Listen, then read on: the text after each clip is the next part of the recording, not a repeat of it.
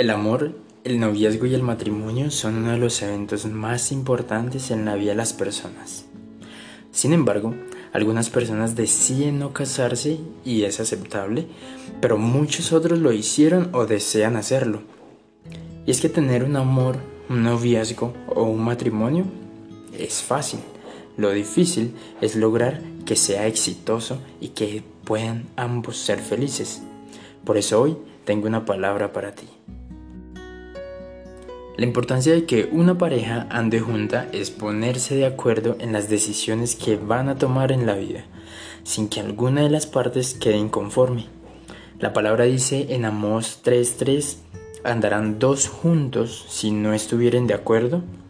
Bueno, y es que la idea de que andar juntos es también trabajar juntos por un mismo objetivo, pero enfocados en el propósito eterno. Por eso es tan indispensable el conocer ese propósito eterno y después llegar a un acuerdo para juntos caminar por ese propósito. Cuando las personas no llegan a un acuerdo comienzan a surgir problemas, pero el acuerdo es esencial en la relación de una sola carne. Marcos 10, de 8 al 9, dice, y los dos serán una sola carne, por consiguiente, ya no son dos, sino una sola carne. Por tanto, lo que Dios ha unido, ningún hombre lo separe. Es por eso que Dios es el fundamento también de una relación en pareja. Recuerdo que Andrés Corson en una de sus prehijas decía que para llegar a un acuerdo y siempre apuntar a un ganar-ganar era importante en muchas ocasiones el ceder. Y es que cuando las parejas tienen opiniones muy distintas sobre algún tema, comienza el desacuerdo y comienza el conflicto.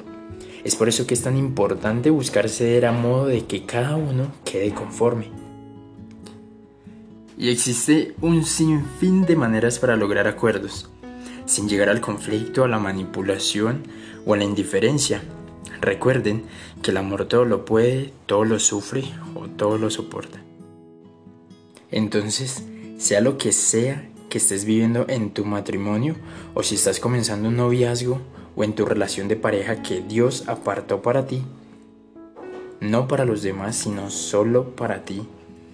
Ahora piensa cuánta bendición ha traído a tu vida y que Dios ha otorgado a esa persona solo para ti. Ah, qué afortunado o afortunada eres, ¿verdad? Entonces quizá la etapa del enamoramiento pase, pero no por eso debemos dejar de enamorar a nuestra pareja cada día. No se trata de que como ya tienes a tu pareja, dejes de conquistarla cada día. ¿Y sabes qué pasa cuando se ponen de acuerdo? Bueno, la palabra dice, otra vez os digo que si dos de vosotros se pusieren de acuerdo en la tierra acerca de cualquier cosa que pidieren, le será hecho por mi Padre que está en los cielos. Mateo 18, 19. Entonces, quiero que pienses por un segundo, ¿qué estás haciendo hoy para enamorar a tu pareja? ¿Y qué estrategias están utilizando para poder llegar a un acuerdo?